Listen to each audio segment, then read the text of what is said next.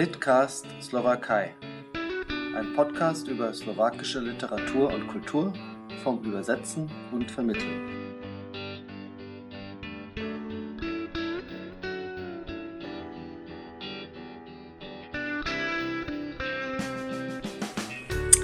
Heute, ich begrüße Sie an den Empfangsgeräten zum Litcast Slowakei. Mein Name ist Mirko Moritz Kretsch. Für die 16. Ausgabe des Podcasts bin ich verabredet mit Professor Peter Deutschmann, den ich herzlich in Salzburg begrüße. Hallo. Begrüße Sie, Herr Kretsch. Ein paar Worte zu meinem heutigen Gesprächspartner. Er hat Slawistik und Deutsche Philologie an der Karl-Franzens-Universität in Graz studiert und lehrt seit 2011 an der Paris-Lodron-Universität in Salzburg. Seit 2013 hat er den Lehrstuhl für slawistische Literatur und Kulturwissenschaften inne und leitet äh, auch den Fachbereich Slawistik. Außerdem ist er Obmann der österreichischen Gesellschaft für Slawistik. Zu seinen Forschungsschwerpunkten gehört abgesehen vom Russischen auch die tschechische Sprache, Kultur und Literatur. Dabei nimmt er gern die letzten zwei, drei Jahrhunderte in den Blick, etwa in seiner Habilitation, in der es um zeitgeschichtliche Implikationen des tschechischen historischen Dramas 1810 bis 1935 geht. Mit dem Slowakischen befasst sich Peter Deutschmann ebenfalls zum Beispiel in einer Untersuchung zur slowakischsprachigen Literatur über die Imkerei seit dem späten 18. Jahrhundert mit Bezug auf das Thema Nationenbildung, was bei weitem nicht so exotisch ist, wie es klingen mag. Aus dem letzten Jahr stammt seine Studie zur Novelle Das allerschlimmste Verbrechen in Wilsonstadt von Micha Rodetzky. Die ist 2016 in meiner Übersetzung bei Tropen Klett-Cotta als E-Book erschienen. Darin entwirft Wolecki eine fiktive Geschichte seiner Heimatstadt unmittelbar nach dem Ersten Weltkrieg. Das Ganze gemischt mit einer ordentlichen Dosis Horror und Splatter. Lieber Herr Deutschmann, gibt es denn konkrete Gründe für Ihr dezidiertes Interesse auch am westslawischen Bereich oder hat sich das eher zufällig ergeben? Sowohl als auch, würde ich sagen. Also ich habe mit Russisch angefangen und äh, für ein Slavistikstudium in der alten Form, aber auch in der jetzigen Form ist noch immer eine ähnliche Regelung gültig, nämlich dass man sich nicht nur mit einer slawischen Sprache beschäftigen soll, sondern nach Möglichkeit äh, auch mit einer zweiten, wenn auch weniger intensiv. Und ich habe mich da aus äh, Interessensgründen in erster Linie für das Tschechische entschieden. Es gab dann auch noch andere Überlegungen dazu. Ich wollte mich auch von meinen äh, Kolleginnen und Kollegen äh, in Graz, äh, wo ich studiert habe, unterscheidet. Die waren alle nach Südosteuropa bzw. auf die Südslawistik ausgerichtet. Und ich wollte einfach in eine andere Richtung gehen und da schien mir damals das Tschechische einfach das interessantere und naheliegendere zu sein. Ah ja, Sie sind, äh, wie gesagt, in mehreren Slawinen zu Hause wenn wir jetzt mal die westslawischen Literaturen betrachten, welche Position hat dort die slowakische Literatur inne? Ich meine das weniger in quantitativer Hinsicht, weil Slowakisch nun mal, abgesehen vom Sorbischen, die wenigsten SprecherInnen hat, sondern eher im Hinblick auf die Relevanz, sagen wir, für ein deutschsprachiges Publikum. Gibt es dabei vielleicht auch über die letzten Jahrzehnte hinweg Unterschiede so vor oder nach 1918, vor oder nach dem Zweiten Weltkrieg, vor, nach 89. Ja, soweit ich das überblicken kann, äh, ist es äh, ein die Geschichte durchziehender Umstand, dass eigentlich das Slowakische immer im Schatten des Tschechischen äh, gestanden hat, immer noch steht, meiner Ansicht nach. Ich sehe das natürlich auch durch meine subjektive Brille. Ähm, aber das ist, glaube ich, doch auch ein, ein historisches äh, Problem, das also seit dem äh, ja, späten 18. Jahrhundert, also seit der Wiedergeburtsbewegung, äh, virulent ist und sich nicht wesentlich geändert hat, meiner Ansicht nach. Hm. Ähm, in dem Zusammenhang ist mir dann noch eine andere Frage gekommen. Ähm, ob denn vielleicht in Österreich vor der Teilung Europas in Ost und West, die ja immer als große Zäsur äh, für dieses Thema äh, auch wahrgenommen wird, sind da die slawischen Literaturen und überhaupt das Geschehen in den Nachbarländern, ist das stärker wahrgenommen worden früher? Immerhin gab es ja bis 1918 eine lange gemeinsame Geschichte innerhalb eines Staatsgebildes. Und ab dem, äh, Entschuldigung, ab dem 19. Jahrhundert gab es dann dieses starke Selbstbewusstsein im Rahmen von diesen sich bildenden Nationen. Und da spielten natürlich Sprachen und Literatur eine sehr wichtige Rolle. Oder waren die Österreicher, war dort das Deutsche und das sehr, sehr große Ungarische eher dominant und selbstgenügend? Ja, es gibt ja äh, dazu eine Untersuchung für die Zeit des äh, Vormärz äh, von äh, Kollegin Gertrud Marinelli-König, die ja sich die Arbeit äh, gemacht hat, äh, die Berichterstattung über die verschiedenen Kulturen des Habsburger Reiches in bibliografischer Form kommentiert zu sammeln. Also ein Zeitraum von ungefähr 50 Jahren wird von ihr abgebildet. Und da sieht man schon, dass es natürlich ähm, äh, äh, relativ großes Echo gegeben hat ähm, in den Wiener Zeitschriften. Das ist also ihr äh, Zeitungen und Zeitschriften, das ist ihr ähm, Referenzmedium äh, oder die äh, Literatur, die sie halt dort findet, wird äh, bibliografiert. Dass es halt groß ist, aber dass es da natürlich auch von den ähm, einzelnen ähm, Sprachen und Kulturen innerhalb des Habsburgreiches äh, abhängt oder auch jenseits, sie hat ja auch Russland äh, mit äh, äh bibliografiert in einzelnen Bänden, ähm, wie, wie stark halt das wahrgenommen wird. Und weil ja äh, die Slowakei zu Ungarn äh, gehört hat, historisch, war auch die Wahrnehmung des ähm, translaitanischen Teils äh, von Österreich äh, aus, ähm, zumindest dann im 19. Jahrhundert, schwächer als die des cisleitanischen Teils. Ähm, also man hat in Österreich noch, glaube ich, äh, obwohl die ähm, Entfernung zwischen der Hauptstadt oder den beiden Hauptstädten geringer ist, glaube ich, weniger Kenntnis von der Slowakei in Österreich als von der Tschechischen Republik. Ah ja, interessant. Und war das in der Zwischenkriegszeit dann anders, als Österreich sozusagen klein geschrumpft worden war und sozusagen auf das den im engeren Sinne deutschsprachigen Teil fast zurückgeworfen hat? Oder war man da viel zu stark mit sich selber beschäftigt, als auf die Nachbarländer zu schauen, was da so los ist? Ja, da äh, muss ich sagen, da bin ich nicht sicher in meiner Antwort, ich bin da zu wenig historisch informiert. Da gibt es aber die äh, Legende, die halt in Österreich ganz gern erzählt wird, also jetzt auch äh, im, im, touristischen Sinn wird das ja äh, wieder aufgewärmt, die berühmte Straßenbahn, die von Wien nach äh, Pressburg gefahren ist, aber ich weiß gar nicht, äh, wie lang die wirklich gefahren ist. Ähm, und auf deren Gleis ist ja noch, soweit mir gesagt wurde, auch die alte Eisenbahnverbindung ähm, unterwegs, also eine, eine der Verbindungen nach Bratislava. Ähm, aber wann die Eisenbahn äh, die Straßenbahn eingestellt wurde, ist mir nicht klar. Und äh, die Bewegungen zwischen den beiden äh, Städten, äh, Wien und, und Bratislava, die waren also, glaube ich, auch damals, äh, schätzungsweise gesagt, ähnlich einseitig, wie sie es heutzutage sind. Ja, ich frage deswegen, weil äh, es dieses oft recht geringe Wissen über die Länder des früheren Ostblocks und schon gar über die Literaturen wird ja oft mit der Existenz des Eisernen Vorhangs begründet, mit dieser hermetischen Abgeschlossenheit, dass dieser Teil Europas war dann einfach weg und nicht mehr zugänglich.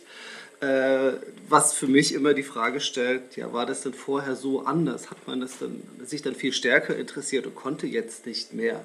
Andererseits gibt es diese Abgeschlossenheit, diese hermetische, äh, seit 30 Jahren nicht mehr. Und trotz alledem kommt mir vor, dass die Wahrnehmung ähm, immer noch sehr gering ist. Und da geht jetzt, zielt jetzt auch meine nächste Frage hin. Wie werden denn aktuell, gerade in Österreich, die slawischen Nachbarländer und die, sagen wir, kulturelle Produktion wahrgenommen? Insbesondere die Slowakei. Gibt es da vielleicht von Bundesland zu Bundesland Unterschiede? Weil gerade Steiermark und Kärnten, wie Sie es ja schon sagten aus Ihrem Studium auch, dort ist der Fokus eher auf Slowenien, also nach Süden. Burgenland hat einen äh, Bezug zu Ungarn, Niederoberösterreich wiederum Slowakei und Tschechien. Äh, und wie sieht es denn im Salzburg ganz äh, oder ziemlich weit im Westen in Österreich aus. Ist dort die Slowakei weiter weg vielleicht als in anderen Gegenden, als sagen wir in Niederösterreich oder in Wien? Ja, also natürlich ist äh, der sogenannte Wasserkopf Wien, wenn man in Österreich äh, sagt, äh, aufgrund der Größe der Hauptstadt, der Hauptstadt auch des Habsburgreiches, ähm, da schon eine große Ausnahme, weil in Wien äh, wirklich ähm, alle zusammenströmen, äh, die sozusagen in den deutschen Sprachraum wollen oder nach, äh, nach Österreich wollen. Und ähm, Wien hat da natürlich eine, eine Sonderrolle im, im deutschen Sprachraum, würde ich meinen. Und von Wien aus gesehen ist natürlich Bratislava nahe. Aber was ich meine, und da glaube ich, ist es im historisch nicht so viel anders gewesen, es strömen viele in die Metropole Wien, aber von Wien strömen nur diejenigen nach Bratislava, die dort irgendwas zu tun haben. Und das sind meistens eben in erster Linie äh, Slowaken und viel weniger Österreicher, für die das allenfalls eben ein Ausflugsziel ist. Es ist ja äh, ziemlich erfolgreich, dieser, dieses Schnellboot, das äh, jetzt äh, zwischen Wien und Bratislava äh, verkehrt. Ähm, da, das wird gerne angenommen in der, in der Reisesaison als, als Ausflugsfahrt. Das ist das, was die Österreicher oder die Wiener, aber auch andere Österreicher gerne machen, eben die Donau abwärts äh, Richtung Bratislava und wieder zurückzufahren mit diesem äh, schnellen Boot. Aber viel mehr, glaube ich, ist da nicht. Und dann ist ein anderer Punkt, der, der ist, glaube ich, auch historisch, glaube ich, ähnlich gelagert also, und liegt ähm, in der Zeit vor dem ähm, Eisernen Vorhang dass also doch äh, aus den äh, Ländern äh, um äh, dem, äh, dem Kernland Österreich oder dem äh, Deutsch-Österreich halt doch viele Arbeitskräfte nach Österreich gekommen sind.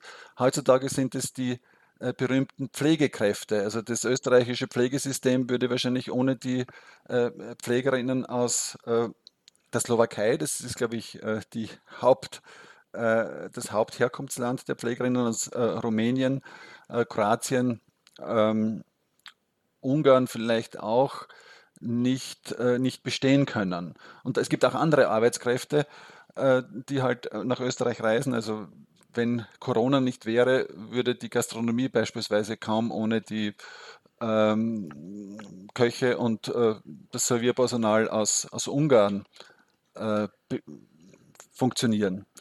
Äh, es sind also quasi ähm, willkommene Arbeitskräfte, aber dass es ein irgendwie reziprokes großes Interesse gibt, äh, das würde ich äh, nicht sagen. Natürlich gibt es Leute, die sich interessieren und es ist doch eine, eine Minderheit, die schaut sich dann äh, vielleicht äh, Filme an äh, oder Dokumentationen, gehen auf Reisen, aber das ist ein Minderheitenprogramm, wie Sie es sicher aus, aus, aus Deutschland kennen. Ja, okay. Naja, und das, äh, im Endeffekt ist, ist halt eine Dienstleistungsgeschichte, die von der einen Seite äh, in, in, äh, in Richtung Österreich kommt. Und äh, das, der Punkt ist natürlich wie immer die Sprache. Das, auch die Sprache ist so eine mehr oder weniger Einbahnstraße, weil ich glaube, in der Slowakei oder alle, die aus der Slowakei oder aus Ungarn kommen nach Österreich, können halt alle Deutsch. Andersrum sieht das ganz anders aus. Und da sind wir schon wieder bei der, bei der Literatur, äh, die ja auch übersetzt werden muss und übersetzt werden soll. Und man kann immerhin konstatieren, dass österreichische Verlage immerhin überproportional große Verdienste bei teils sogar systematischer Publikation von slowakischer Literatur haben. Äh, in letzter Zeit ist, mir, ist da zum Beispiel Residenz, äh, Wiese und Drava waren, sind da aktiv, Schollnay, Braumüller oder Edition Korrespondenzen. Also wenn man da nicht von einem gewissen Publikumsinteresse ausginge, würde man das ja gar nicht machen. Natürlich gehört aber auch immer Förderung dazu. Das ist. Äh ja, also da, da würde ich auch meinen, dass Österreich und äh, die verschiedenen Förderstellen sich äh, schon einer Verantwortung oder auch immer einem, eines gewissen Engagements bewusst ist, dass man das aufgibt und einstellt und sagt, wir machen das nicht, wir machen uns nur mehr, äh, sagen wir sagen, kommerziell interessantere äh, Literatur, die wir äh, unterstützen oder vielleicht gar nicht mehr unterstützen wollen oder wir unterstützen gar nichts mehr. Also ich glaube schon, dass hier äh, gesagt wird, das äh, ist ein Programm, das äh, einfach Unterstützung braucht und das entsprechend äh, ähm, selbstverständlich äh, dotiert wird. Also ich glaube, da gibt es sogar einen, könnte man sagen, österreichischen Konsens diesbezüglich. Also das stellt nicht wirklich jemand in Frage. Ja, das merken wir natürlich als Übersetzer und Übersetzerinnen aus dem Tschechischen und Slowakischen. Merken das ja auch immer, weil wir eben sehr oft auch mit österreichischen äh, Verlagen zu tun haben. Ich würde gerne nochmal auf die Uni zurecht, zu sprechen kommen. Ähm, in Ihrem Fachbereich in Salzburg gibt es, werden drei slawische Sprachen unterrichtet, Russisch, Polnisch und Tschechisch. Ich selbst habe ja auch Bohemistik studiert, aber mir ist immer wieder das Slowakische untergekommen. Medien, in der Literatur, im Film und gerade in den Werken aus der Tschechoslowakei, aber auch in der aktuellen tschechischen Literatur zum Beispiel gibt es immer wieder slowakische Passagen und in slowakischen Texten immer auch wieder tschechische äh, äh, Abschnitte. An, in Berlin an der Humboldt-Universität, also ich, wo ich studiert habe, habe ich die Chance also genutzt, dass ich neben meinem Bohemistikstudium noch ein bisschen Slowakisch-Kurse belegt habe wobei die Slowakei in der kulturwissenschaftlichen und landeskundlichen Ausbildung natürlich immer eine Rolle gespielt hat. Ähm, wird denn bei Ihnen im Tschechisch-Sprachunterricht, so Sie das wissen, äh, auch aufs Slowakische eingegangen äh, und spielt die Literaturwissenschaft, in der literaturwissenschaftlichen Ausbildung auch slowakische Literatur eine gewisse Rolle oder bleibt das der Eigeninitiative von potenziell Interessierten selbst überlassen, sich dahin auch zu orientieren? Ja, also ist eine gute Frage. Ähm, man kann natürlich äh, Tschechisch äh, nicht sinnvoll ganz allein ohne Nachbarkulturen, ohne Kulturkontakte äh, unterrichten. Das betrifft äh, sowohl die Sprache wie auch äh, die Literatur- und äh, Kulturwissenschaft, also Kulturgeschichte. das kommt natürlich immer wieder zur Sprache, aber es wird jetzt nicht ähm, großer Wert darauf gelegt, also dass man also wirklich jetzt mit äh, beispielsweise slowakischen Texten arbeitet. Das praktisch gar nicht. Es kann sein, dass es ab und zu passiert, aber sicher nicht ähm, irgendwie großartig äh, geplant. Ähm, und ich habe jetzt also äh, mitunter schon gedacht, als Österreicher ähm, müsste man vielleicht eine gewagte Analogie wagen, wenn man die Geschichte ähm, Österreichs oder der österreichischen Literatur betrachtet, äh, sieht man ja auch äh, immer wieder, vor allem in den letzten Jahrzehnten verstärkt, äh, die Betonung der, der Eigenständigkeit, der, der, der Besonderheit äh, der österreichischen Literatur gegenüber der, der deutschen äh, Literatur. Also tatsächlich werden Stellen ausgeschrieben, die also explizit für die österreichische Literatur votieren. Ähm, und es gibt äh, e-, eben immer wieder auch Diskussionen, ja, ist das Österreichische eine, als Sprache ähm, eine Varietät äh, des äh, Hochdeutschen oder ist es ein, ein Dialekt eine Standardsprache? Ich bin jetzt kein Sprachwissenschaftler und Soziologist, aber das sind ja Debatten, die auch jetzt wieder groß diskutiert werden. Das weiß ich also von der Seite der Kollegenschaft. Ähm, ich habe mir dann also öfter die Frage gestellt, und das meine ich, wäre äh, von Seiten der äh, äh, tschechoslowakischen Wechselseitigkeit auch zu äh, betrachten. Die Slowaken haben ja äh, sich Mitte des 19. Jahrhunderts dazu entschieden, äh, den mittelslowakischen Dialekt zur Literatursprache zu machen. Davor gab es ja auch Stimmen, die für das Tschechische votiert haben. und ähm, wenn man das also analog setzen würde und sagt, naja, man hätte auch in Österreich äh, sich entschließen können, einen ähm, in Österreich verbreiteten Dialekt, den steirischen oder den, den kärntnerischen Dialekt, äh, zu kodifizieren und seiner Literatursprache auszubauen, äh, dann wäre der, wäre der Unterschied relativ äh, deutlich gewesen. Äh, man hat es in Österreich nicht gemacht, sondern ähm, hat ein näher, also eine größere Nähe oder eine geringere Nähe zu Deutschland äh, historisch gesucht gehabt, versucht sich äh, jetzt äh, vor allem stärker äh, abzusetzen, eine eigene Identität zu proklamieren und dergleichen. Ähm, mit der Entscheidung der Slowaken seinerzeit, durchaus verständlich im 19. Jahrhundert, auf einen eigenen Dialekt zu setzen, hat man natürlich eine eigene Identität mit der Zeit auch geschaffen. Aber in dieser ähm, mitteleuropäischen Mehrsprachigkeit ist man dann natürlich noch äh, eine weitere, unter Anführungszeichen, kleine Sprache.